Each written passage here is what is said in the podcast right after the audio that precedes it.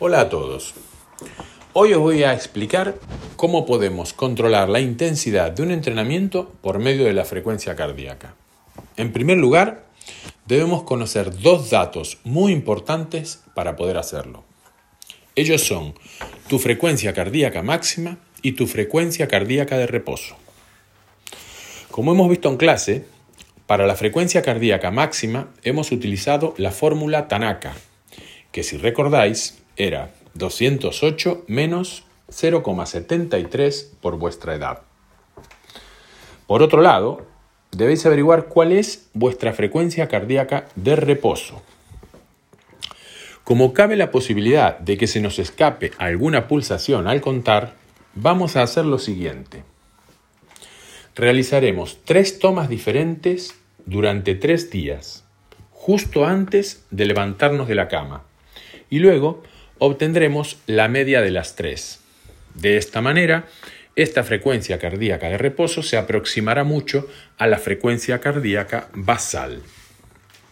Con estos dos datos, podemos ponernos manos a la obra a partir de otra fórmula, la fórmula Carbonen.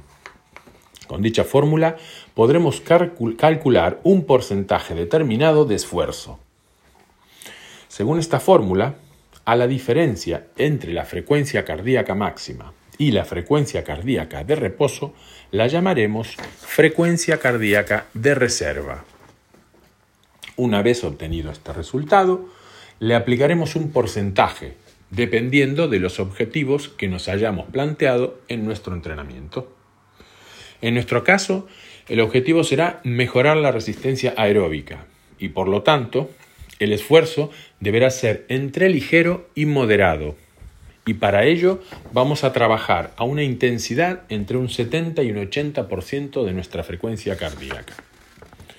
Una vez aplicados estos porcentajes, a nuestra frecuencia cardíaca de reserva debemos sumarle nuevamente nuestra frecuencia cardíaca de reposo. Este será el hecho diferencial entre una persona y otra, ya que al tener en cuenta la frecuencia cardíaca de reposo, esta última es diferente entre todas las personas.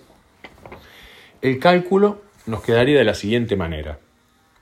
Frecuencia cardíaca máxima menos frecuencia cardíaca de reposo. Eso nos daría la frecuencia cardíaca de reserva, a la cual deberíamos aplicarle el porcentaje, por ejemplo, el 70%. Una vez obtenido este resultado, le sumaríamos la frecuencia cardíaca de reposo. A partir de ahora ya sabes a qué intensidad debes correr y valiéndote de un pulsómetro puedes verificarlo y ajustar tu ritmo de la carrera dependiendo de los objetivos que te hayas planteado. Mucho ánimo y a correr.